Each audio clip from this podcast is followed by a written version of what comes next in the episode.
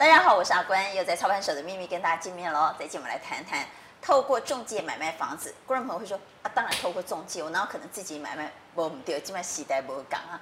贵体呢，你可能自己贴红条，租租售售，租售售。现在不可能会这样，因为很多的社区、很多大楼根本不让你贴红条，不让你挂扛棒，所以通常都要透过中介。但问题是，透过中介买卖房子就没有风险吗？答案是叉叉哈，也是有风险。到底有什么风险？再接下来告诉你。邀请到永庆房屋业管部协理陈志杰，志杰。谢谢主持人，各位观众朋友，大家好。好，也邀请到居家时尚部落客，也是首购族哦。他买了房子了，Gaby。嗨，阿君姐好，各位观众大家好，我是 Gaby。好，邀请到夏基会义务律师团律师陈志毅，志毅律师。是主持人好，还有各位来宾，还有各位我们电视机前面的观众朋友，大家好。好，赐杰先来谈谈，透过中介买卖房子也会有风险吗？不是说透过中介的特懂跟欢乐吗？好，呃，应该这样讲，嗯，只要是买卖房屋，应该都会有风险，不管透过谁买都会有风险。哦、那我想今天呃，我们准备了几个大的方向来跟观众朋友对焦，嗯、到底买卖中古屋，好，那有哪些比较重要的部分要特别留意？因为毕竟是人生重要的大事。嗯动辄都几千万哦。好，那我想第一个跟观众朋友提醒的是，呃，屋况瑕疵检视，这是第一个重要的，因为在决定之前，你一定会去看非常多的房子，对，所以每个房子，一个门牌一个房子，所以每个房子的屋龄啊等等细节都不一样，所以屋况检查其实是非常重要的。嗯，屋况没有过关，后面就不用谈了，所以屋况是第一个重要的。那第二个是呃，房子看着觉得 OK 之后，接下来就进入到产权的部分。其实就是通常我们在讲的一些房屋的坪数啦、屋龄啦，或者是这个房子有没有被一些什么假扣押啦，或者是限制登记，或者有二顺位啊等等的这种贷款的一些问题，就是在产权的部分，这个也非常重要，因为会影响到你花出去的钱有没有买到属于你的坪数，或是属于你应该有的那个车位空间。那第三个就是在呃房价的行情透明完整度，呃产权也没问题了，接下来就会进入到议价阶段。很多消费者在这一块其实过去是很伤脑筋的。我怎么可以清楚知道说这个房子在这一区到底应该是多少钱？所以我想在呃行情的收集跟掌握，这个也是一个很重要的一个项目。第四个就是进入了交易，那我在付款的过程怎么确保我钱付出去了，房子可以顺利的拿回来？如果中间的价金有问题，举例如果被挪用了，可能就影响整个交易的流程，最后就没办法交屋了，所以可能就会变成不好的事情。大概是这四大类，可以跟大家做一个提醒。好，这四大类呢，我刚刚看到 Gaby 在讲到行情的时候，一直在点头，一直在点头，所以我先请 Gaby 来分享。是，Gaby 你是首购族哈？对，没错。刚买房子，刚晋升有房一族。没错。你今年几岁呀？呃，今年三十二。三十二，那什么时候买房子？呃，前年年底的时候。啊，前年年底，所以刚搬进去住一年多。呃，因为中间还有装潢，所以目前搬进去住大概半年左右的时间，哦，所以还在蜜月期呢，还在。因为刚刚一直在点头，因为刚刚赐杰在讲到这四大风险的时候，我看到在讲到行情的时候，你一直在点头，所以表示在这件事上确实曾经困扰过你啊。呃，有，因为像我们，啊、呃，我在买到现在这间房子的时候，已经先看了一百多间了，我才找到一百多间，很辛苦。对，所以其实有遇到蛮多不同的房仲，那有一些房仲，而且基本上这个每一位房仲都会介绍硬体环境嘛。对。但是有一些房仲，我们有发觉到，就是在问到他行情价格的时候，他会有点语带模糊，就说你喜欢我们再来谈，你喜欢我们再看看。不是，那你要先告诉我行情多少，对，合理价格多少，我才能决定我喜不喜欢呢？没错。对，所以我刚刚讲的话，我就觉得对这个真的很。我也很喜欢，但看到价钱我就不喜欢啦。还是喜欢。看到价钱就不喜欢了，看到东西很喜欢。对。所以我们还是回到房价行情。所以就是说，其实很多中介不会在一开始就让你知道，呃，你现在看的这间房子它的合理价格，包括这周边的曾经有的成交价是多少。对。对哦，就呃。很语带保留跟模糊，那就算有讲，有一些也都只是用口头跟我们说，没有出示一些实际有，就是哎交易时间、交易呃门牌详细资讯。可是那你有没有碰过？你去看房子的时候，因为你看了一百多间，我相信形形色色、各式各样的中介你都碰过。你有没有碰过？呃，同一区或同一间房子？因为现在房子有时候不是专卖嘛，可能同一间房子会给不同的中介卖。对，你有没有碰过同一间房子，你去看了之后，两家中介给的行情不同，有这种情况吗？嗯，行情不同，他们提出来的行情，就例如说有呃 A 中介他可能讲说他楼上卖多少，嗯、然后 B 中介会说他楼下卖多少，他绝口不提卖比较低的楼上，会有这样的状况。哦、就是他们不是骗你，但是他们隐藏部分有用的资讯，他们没有给你完整的资讯。没错。可是这样有可能会影响到你的判断。如果当下我没有先做功课，有可能会。那我相信也会有像我这种，就是一开始不是很搞得清楚状况的首购族，可能就因此被影响。但但我跟我未婚夫是有先做过功课的。对，所以就、OK。那我回来问一下自己，我们通常认为我们找了中介，我们如果成交之后也会给他中介费，所以我们会给他服务费。照理说，我就不应该那么辛苦，还要自己做功课，上十家登录网站，而且说真的，这个交易每天都在进行。我在上个礼拜做的功课，搞不好这个礼拜有新的交易物件，嗯、我要不断不断一直做功课。那像他这样子看一百多间房子，那一百多间房子，一百多个区，一百多栋大楼的行情都要做的话，真的累死人不偿命哈。所以中介通常他能够帮我们服务到什么程度，能不能给我们一个完整的资讯就很重要。对，没错。呃，我们先针对行情这件事情来讲，我想这是呃消费者在做最后决策的时候很重要的一个关键点。而且这个是哈。如果功课没做好，或者是中介没有给我们完整的资料，会损失最大的。损失最大，没错。嗯、好，主持人，我想我们先绕来这边跟大家说明这件事情好了，嗯、因为呃，刚刚前面有提到说要注意四个四大类型的交易风险，对。那为什么要注意这四大类型？其实收敛到后面，这都会造成呃买房子的客户最终端在财务上的损失，嗯，是直接财务损失哦。因为其实买房子很辛苦，那这些东西如果你没注意到，我们刚刚讲说这些类型里面包含了哪些？最常看到，如果是中古屋哈，如果以假设以双北地区，屋龄其实都老旧，其实最常发生中古就是房屋的漏水。漏水这件事情其实很常见，尤其在中古屋里面。但是它在财务的损失上面是大的还是小的？可能发生当下你觉得比较麻烦，但事实上它真正我们实务上在处理中古屋的修缮费用，大概五千到一万，通常就解决了。啊，顶多你说几万块。对，了不起，对，五六万、七八万，就这样。对，就这样，就是反而。但财务是小的。那接下来就是到产权，产权其实稍微大，因为如果你买的房屋坪数单价是高的，一坪其实价差就几十万就不见了，嗯，所以坪数很重要哦。那再来是什么？海砂屋跟辐射屋看起来是非常严重，因为那可能对健康跟安全是有疑虑的。但是因为这两件事情在政府的呃把关跟呃管跟管理上面，大概都可以知道哪些房子有这些问题。嗯，像辐射是很严重，这基本上政府都有列管的。那再来就是凶宅，那凶宅这件事情，当然你碰到诚实的中介、有良心的中介，他事先做好区域的调查，他会清楚跟你讲。对。但是有一些可能他知道的没跟你讲，可能就是你自己要在呃附近跟邻居稍微打听一下，对。不然买下去之后，呃房子有凶宅跟没凶宅行情，其实它也是差很多，差很多。对、嗯，这也是影响蛮大的。对对。那另外就是说，刚刚有提到说，呃，在买卖之后的价金被挪用。这个发生比例少，但是这个发生出来其实也是会蛮大的，蛮严重，蛮严重的。对，嗯、那我们刚刚绕回来讲，刚刚讲的说，我们来讲行情，我们现在讲行情。过去可能比较呃，可能消费者会忽略到行情这件事情做成交，因为过去的行情不透明，所以你、嗯、你要靠自己去做收集整理。那当然，现在如果透过中介公司去找，你找到一样诚实的房屋中介，照理说他应该给我们完整的资讯啊，不用我们自己在做功课啦。很正常应该要这样，既然是中介服务，他就必须要提供，而且。提供给买方的这一份跟屋主的这一份，是不是应该要一样？给买方跟卖方当然应该一样，啊，应该要一样，对。嗯、所以如果是对的中介，应该要提供同样的一份。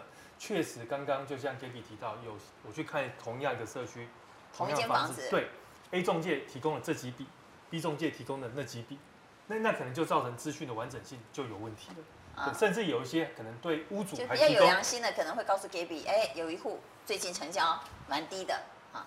那，呃，比较过分的中介呢，他想说他怕你会要求比较低的价格来成交，比较不容易成交嘛，哈，跟卖方的价格价差比较大，所以他就略过那一户比较低的不告诉你。对，这种情况是有的，是有会发生的。对，那我先简单讲怎么样可以避免做个自保。当然，第一个是如果有中介出示任何的成交行情，消费者可以请求我要求中介公司在上面做签名，说这些我我有诚实告知。所有的成交行情没有这个，呃，没有故意选择性告知，对对，没有选择性告知，这个你可以请他自己上面签名。如果他愿意，他敢签名，应该不会有太大的问题，应该对。但是我们知道市面上敢签名的应该是不多，只有少数品牌。我们公司是一定会签名一定会签。那你们公司有确定可以提供给呃消费者完整的资讯吗？对，好，那我讲哦，我们的成交行情来自于哪里？第一大块就是内政部它公布的实价登录，对，这官方资料。那会不会因为这个中介或那个中介，不同的中介就给不同的资讯？因为有时候你们也没有办法完全百分之百管理你们的中介人员啊。有可能，政府公布的是完整的。对对，那有些可能在业者之间，他如果做了呃做一些不好的手段，他把它做一些遮蔽、选择性揭露，可以人为处理，就有可能提供给消费者的时候是，他可能自己用 Excel 自己拉列表啊，他可能没有通过。呃，公司统一的系统去做处理。那你们公司是不是有一个统一的格式？对，我们公司为什么在业在市场上消费者会信任度这么高？第一个是我们的行情比政府呃公布的时登还多，因为我们公司自己是成交之后就会率先公开，这是领先政府时登至少三个月到半年之间。因为你走，你成交之后去登录送到实价登录，它行政流程做完到公布可能最快三个月。那你们公司是只要？在你们公司成交的，你们就已经先公布了。交屋之后就会就已经先公布了，你们速度比较快。所以我们那政府公布的你们一定有嘛？对不对？再加上你们自己的体系的，嗯。所以我们是最多、最快、最完整。那你们都会通通公布给或者提供给消费者？对，买卖方都同一份，而且在每一家分店，每一位业务同仁列印出来的报表，行情是同样都是同一份。所以你们那个格式 format 已经做好了嘛？就我印出来就那样，我也没有不能说啊，我这个把它删掉，那个把它剪掉，不行。这样就不诚实了啊！这样不诚实，这就不诚实。那这个必须通过总部有这样的的资源去直接做好这样的一个城市安排，才不要让这个行情流于有人为的操作空间。好，信义律师哈，你经常接触消费者，特别是一定很多消费者在投诉，是是不是有很多人在买卖房子之后，他投诉说他认为他买到的房子买贵了啊，或者是他卖便宜了这种情况啊？买便宜了，这个是非常好的情形。买便宜不会来投诉啊，都是买贵了或卖便宜了才会来投诉啊。而且刚刚志杰兄讲到的那个实价登录的资料哈，被这个呃没有完整的公开，那个都还算好事。我还碰到的个案是把拍卖的价钱当成是市场上的交易价提供给要买卖的人。是啊，它也是一个交易价，但它也是一个交易价，问题是它不是一般市场上的交易价。对对对对，我们是正常的方式，我们不是被拍卖，为什么用法拍的交易价来跟我买？哎，这个部分成交价只有这样而已啊！你要用这个多少钱能卖出去，根本不可能，这个资讯是不对的。哦，那这样算不算诈欺啊？这样算不算？目前这个案子是有被追究，还有关于诈欺的部分。那我只是要讲，就是说，事实上消费者可以选择的就是。实价登录上面的，找一个好的中介公司，它有建立起呃相当多的一个物件，完整的资料库，让你去做选择。同时你在买卖交易的当时，你必须要在合约里面要求中介公司来东南西北多少范围里面实价登录的案件，请你要提供给我。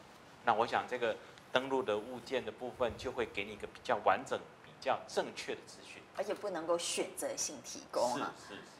Gibby 是不是在买房的时候，你也特别要求我不要法拍屋，对不对？对，因为我本身是业务，所以对风水还蛮相信的。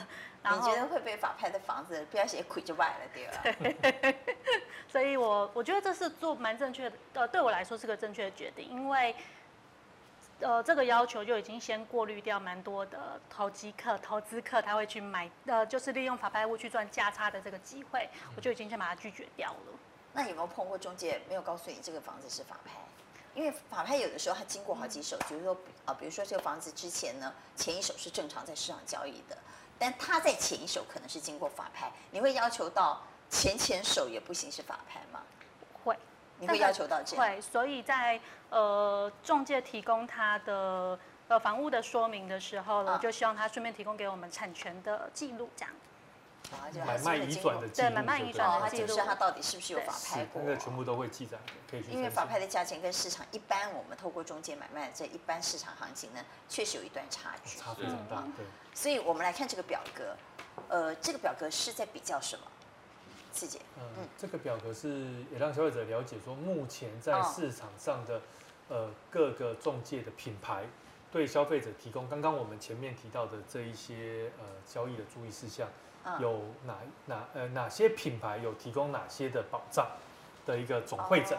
那当然是针对目前国内比较比比较知名的中介公司。哦，所以你们有调查过，也做过了比较。所以画面上我们来看一下，永庆的直营店是通通都有提供资讯，对不对？这四大风险都有嘛？啊，所以永庆的真房价所提供给一般消费者的真房价的 promise 或真房价的完整资讯是什么呢？好，那主持人，我这边有准备一张 DM，可以给，好，也让你同步看一下。好，嗯，来，那呃。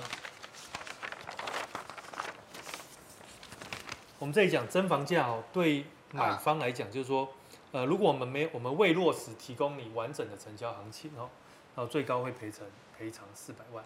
那对屋主的部分没有如果落实这个呃相关的细节，我们最高会赔偿他服务费到四倍的部分。所以买方跟卖方都有赔偿机制，对不对？哎，对，都有赔偿机制。我们讲对卖方的保证是什么东西？卖方保证我们最高赔四倍服务费。说第一个。我们要保证我们公司的员工，我们不会做投机，也不会做炒作。嗯，意思就是说，我们不会跟投机客去做合作，去把卖方的价格压低，然后再透过投机客去装潢包装，再去卖给消费者，把它价差卖上去。我们公司的员工绝对不做这种事情。如果我们有做这种事情，就会先赔服务费一倍。在这个里面，我们就讲到，如果我们做了投机炒作，我们要赔消费者一倍。嗯，对，好，那第二个是我们不会去做呃行情的修改、变造跟隐匿，一定会照原有的内容完整的呈现。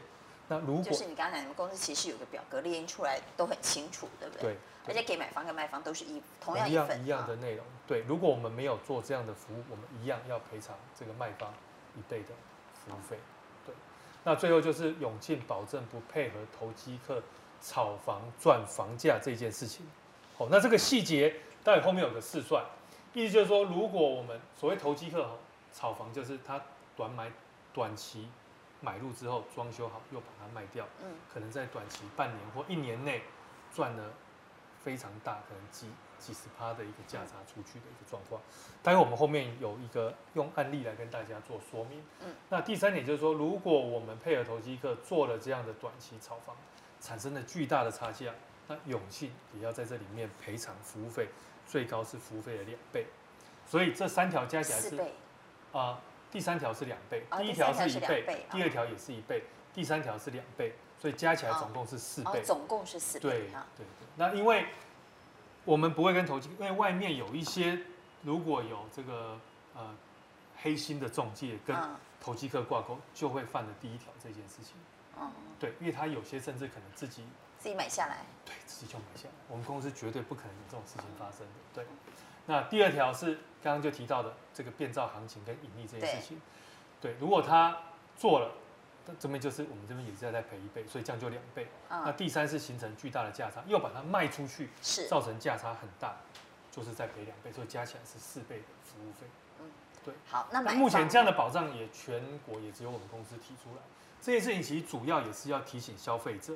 提醒就是在卖的屋主，他自己也要清楚，要选对中介。就刚刚提到了，在行情的部分，呃，他自己呃，如果中介提供你行情，要请他在上面敢签名挂波景，嗯，他要挂波景，他就算不能挂后面的波景，他前面也要敢签名，因为那个其实是你提供的，消费者是依照你的这个资料来决定他买卖的价格。对，我要委托你多少钱？如果是因为你隐匿造成我用这么低被卖掉，那其实这个是有很大问题。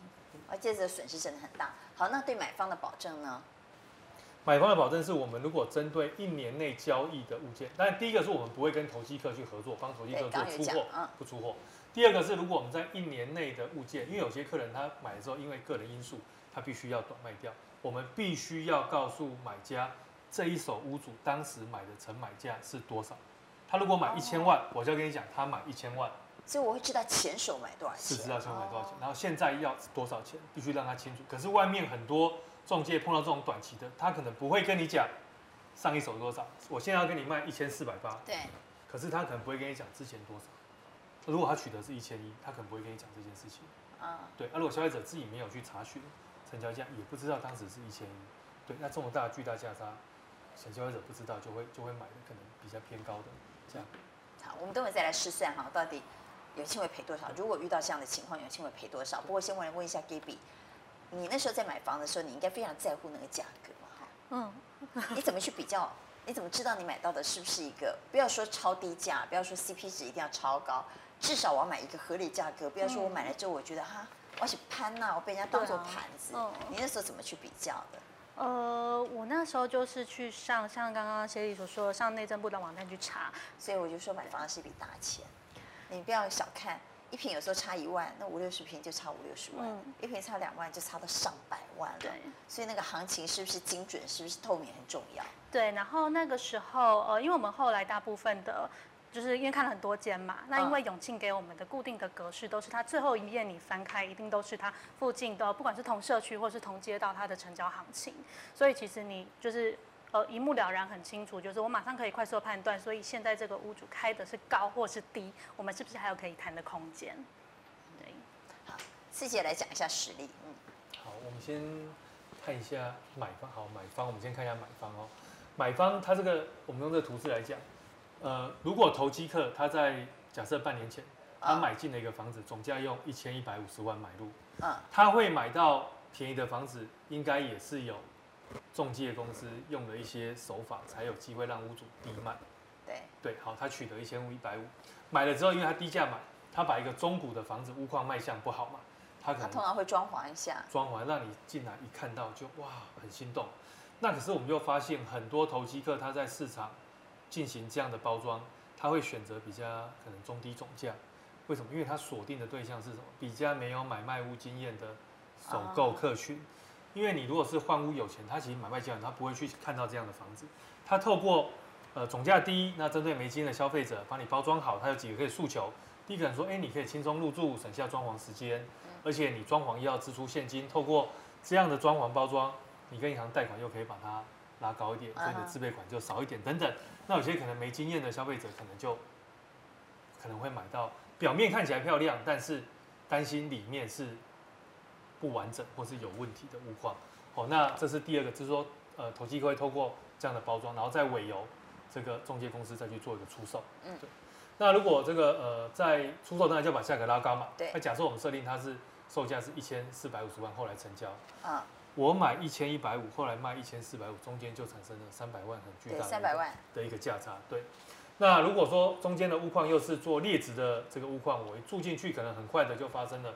漏水的问题，或者是等等的一些状况，又要支出了一个修缮费是五十万。假设假设假设是这样子，对，这种状况如果发生在永庆，我们会赔多少钱？我们刚刚讲买方最高赔四百万，嗯，所以我们就套的条件，第一个我们如果没有提供这个呃消费者前一手的买家，光这件事情我们就要赔三百万，哦，就要赔三百万，就那个价差你们要赔就对了。啊、呃，对。哦，那价差，你没有告诉我前一手是买一千一百五十万。对，对最高嘛，我们最高哈，哦、这是一个。第二个是，如果中间有屋况上的问题，因为我们是它是这种屋况是做表面的啊，它其实里面是有问题隐藏的，后续发生了问题，然后经过了这个呃估价出来，这个费用我们也要再做赔偿。嗯、所以这个个案，呃，三百万的价差再加上五十万的修缮费，这样就是三百五十万。如果他今天卖到的是一千六百万。假设他卖的差更多了，对，但是我们最高就是赔四百万。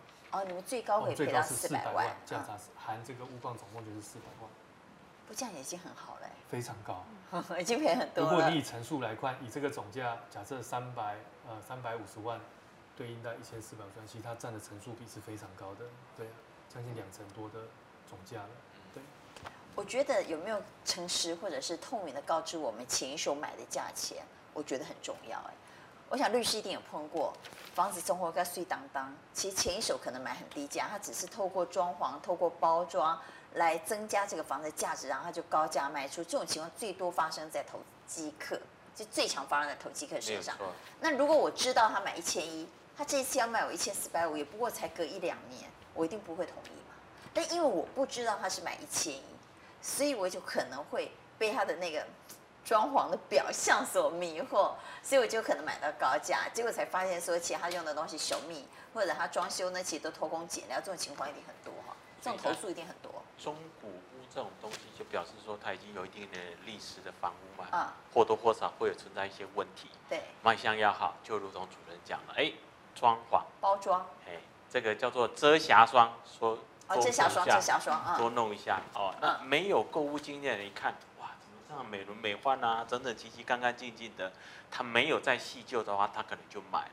嗯、甚至于啊，他在合约里面跟你讲说，哎，我们约定好是现况交现况现况交这个等一下都会这样写，哎，都会这样写哈。那现况交屋是不是代表就欧趴没有问题的？但也不是这样子，因为司法的实务上面都讲所谓的现况交易啊，只有局限于说依照我们人的。呃，这个感感官呐、啊，哈、哦，手啊，眼睛啊，触摸得到啊，看得到的地方的那个情形啊，比如说这边缺一个角，那边渗个水啊，我知道了啊，就这样交屋了啦。可是问题是，如果是你用遮瑕霜，比如说，哎，我们新做一个天花板，哦、看不见的部分，看不见的部分，那你告诉我现况交屋，我怎么知道里面长什么样？是没有错，所以那个部分就不能够用现况来去呃弥补它，它我不用负瑕疵责任的一个问题啊，对。啊，其实这种现况交屋常常会发生到所谓的辐射屋啦，或者是海沙屋、海沙屋、海砂屋。像我曾经在中立就有碰过的这样的个案，进去买的时候，哇，那天花板刚做，住不到半年以后，半夜睡觉的时候听到轰隆一声，天花板塌下来了，塌下来看，那你就打开天花板看，哎呀，不得了了。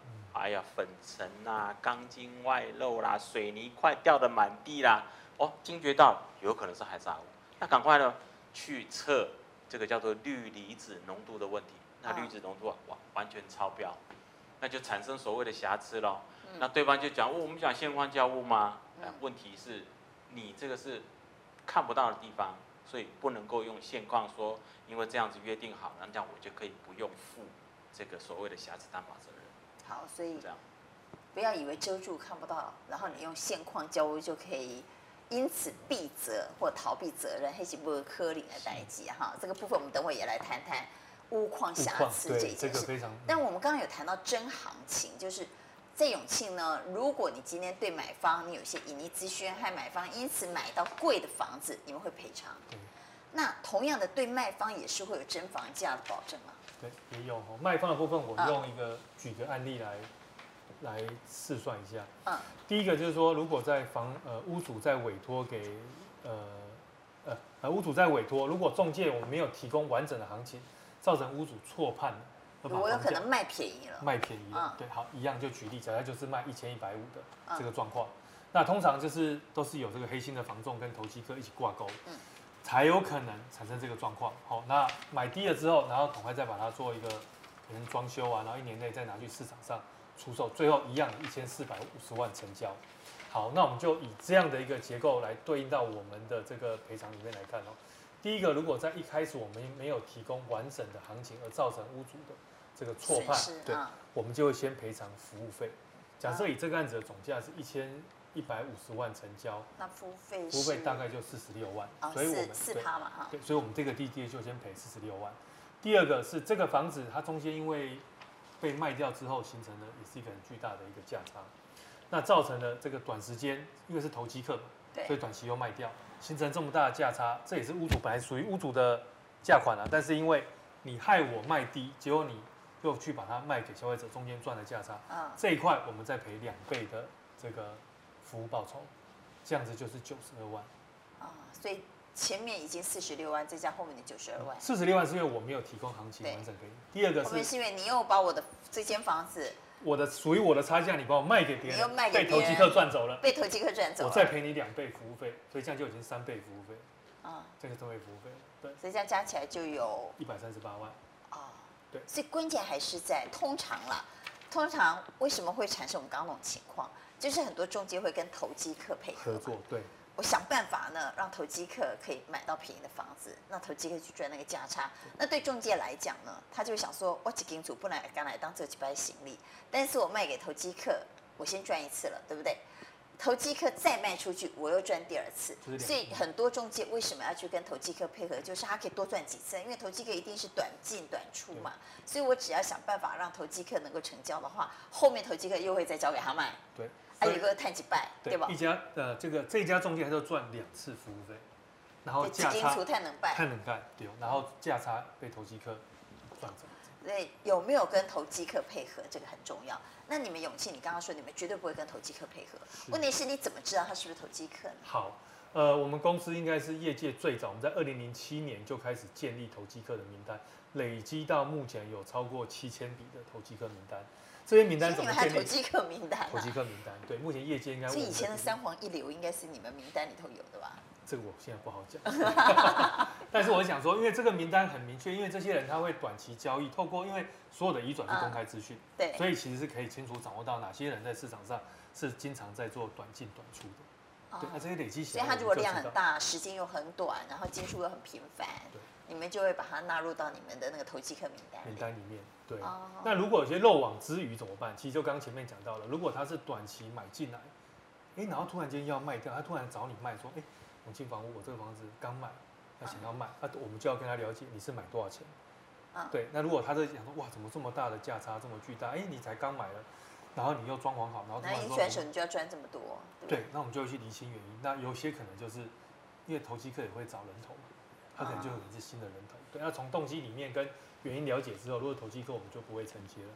哦，就这种案子你们连做就不会承接，那基本上他也不会来找我们，因为我们一定会跟客人讲他买多少钱，那就等着他要赚取这个巨大。因为我一听到说哈哈，他才经过一两年，他就要赚我好几百万。没有一两年，一年，一年内就要赚你几百万，一年内就要赚几百万。对。那这种通常一般的消费者他就不会接受，应该是不会接受。好，所以永清是唯一在业界里头提供真房价保证的中介了啊。所以我们刚刚谈到这个行情，这个保障我补充一下，这个保障我们是率先推出来，当然我们也希望是提醒消费者，因为还是回到源头，不动产的交易金额实在太大，因为它交易呃消费者交易次数也不多，所以刚刚提到这些内容细节，其实很多消费者他并不熟悉的，所以我们主要是要提醒消费者自己要能够特别注意。当然，源头一定要找到。我刚刚讲到，诚实的中介公司，才会对刚刚提到的这一些现象能够被杜绝掉。不然，你可能如果是有心的这个中介跟投机客合作，他要去压低你，或是要去把你做高，你可能自己知道的时候都已经是事后了，回过头来可能都来不及。对。好，所以呢，行情会牵涉到你在做决策的时候。是不是做出一个对的决策，也会影响到你的口袋了哈，而且影响非常大，这个要特别留意。好，我们刚刚谈到，透过中介买卖中古屋呢，有四大风险。第一个是房价的风险哈，你是不是能够得到完整的、透明的资讯？特别是你能不能透过这个资讯做出正确的判断？他有没有把连前一手买的这个成交价也告诉你？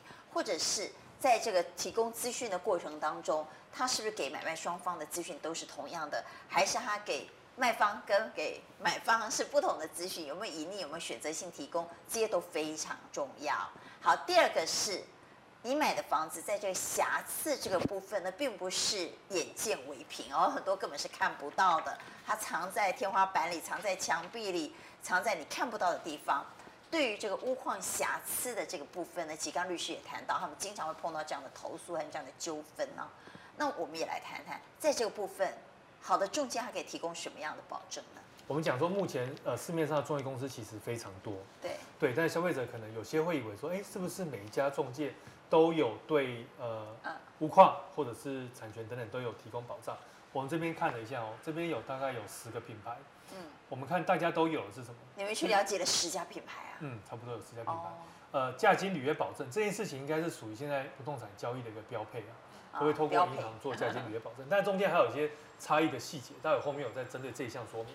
另外就是产权调查，嗯，这个看起来每一家应该也是标配，也是标配，但是它还是有些眉眉杠杠的差别，就是每个你产审到的细节有到到范围不同。好，那我们先过来看屋况的部分，我们看到这表里面有提供屋况最常碰到的漏水、氯离子、辐射跟凶宅。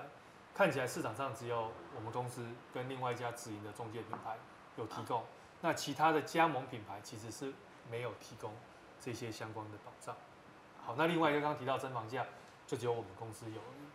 对，好，那我们就来讲房子瑕疵的部分。然后我们从漏水先谈好了。嗯，就是我们提供的漏水跟其他品牌的差别在哪？好，我们公司在漏水，因为中为呃第一个怎么讲？为什么要提供漏水保障？因为我们是中古屋，中古屋在台湾的环境。最常发生其实就是漏水，而且漏水是最烦的。嗯，对，而且漏水还有很多形态，一种是我们家自己漏，我家的窗台漏进来，我家的阳台漏进来；一种是我家漏楼下，一种是楼上漏我家。啊，那种我家漏楼下或者楼上漏我家，这种最烦的，因为它是藏在天花板里，还要协调的问题。而且还要跟邻居沟通，对不对？对，没错。好，这是一个。那我们讲说，呃，我们先讲保障了哈。保障部分，我们公司的特色跟其他不一样在哪里？我先讲，我们公司提供漏水保护是目前全国房仲业规格最高的。第一个，我们是不限污泥这件事情。为什么要不限污泥？因为其实双北地区大概房子几乎平均都超过三十年。所以我看到另外一个品牌，新房屋的品牌，他们虽然有提供屋的瑕疵的保障，但是它是只限屋龄在三十年内的老房子，它才提供漏水保障。对。可是是不是大部分房子都是要超过三十年才比较会漏水？以我们自己交易的经验，其实双北地区二十几年的房子其实还好。还好。嗯。对。呃，其实呃，当然二十年以上。就有那种风险，就有这种风险。那三四十年的更严重，几乎对，就会有这样的问题。对，问题是双北的老房子很多哎，三四十年的房子真的超多的。对。所以呃，我们提供不限屋龄这件事情，其实是呃，让消费者在买的过程，因为买房子，因为你说修漏水，是不是消费者常常会修到？其实并不会，他也不常有这种经验。对，那透过我们这个保障，而且我们给的费用是相当高，我们是给最高三十万元的修复，而且我们的修缮厂商是有弹性的。不会说你一定要用我的，你也可以用消费者你自己找的，对，只要是工法工序，但是你客观合理了，就是说这个地方基本上在这样的程度底下修缮就可以完成了，那你不用做到太超过的这样的标准。所以刺姐，你意思是说，假设我今天买卖房子的时候，你跟我说屋主也告知说没有漏水，那其实那个漏水不是他。也不是中介故意要隐瞒，因为屋主说没有的话，我们也不一定察觉得出来嘛。或者是漏水，它可能是要累积、累积、累积一段时间你会看到的。所以如果我买了之后住进去一段时间，发现它是有漏水的，你们公司会提供呢修缮费，最高提供到三十万，最少把它修到好。对。那为什么给了六个月？因为其实住进去之后，呃，各种气候可能都会碰到，所以其实就会先。所以还要给六个月内。六个月的时间，对，有发现提出来，我们就会协助来做这个的处理。嗯，对，那我想这个其实也在市场上得到很多消费者。这个规格应该算是在中介里头最高的了。对，不清楚之前，大家只听标题说，哎，我也有漏水保固。他说我也有漏水保固，可是你光听这个其实是不知道的。如果你知道内容之后，很多消费者就会选择来跟公司进行交易。了啊，所以不限屋龄很重要，因为通常都三四十年那种老房子漏水的问题比较严重了哈。对，当然也不是说一二十年房子不会漏水，只是三四十年是更需要保障的，更需要保证的。那我们来讲这个漏水哈，我们经常台语有一句话讲，疑心惊地扫，中破山惊猪倒，哈，拖追山惊俩捞，所以这个漏水真的很烦哈。好，所以在今天呢，我们透过现场三位专家告诉我们，到底买卖中古透过中介有哪些风险，而且这四大风险要怎么防范？我想大家都要记牢喽，因为买卖房子是人生大事，千万不要受骗上当了。好，谢谢次杰，谢谢 Gaby，谢谢律师，谢谢。谢谢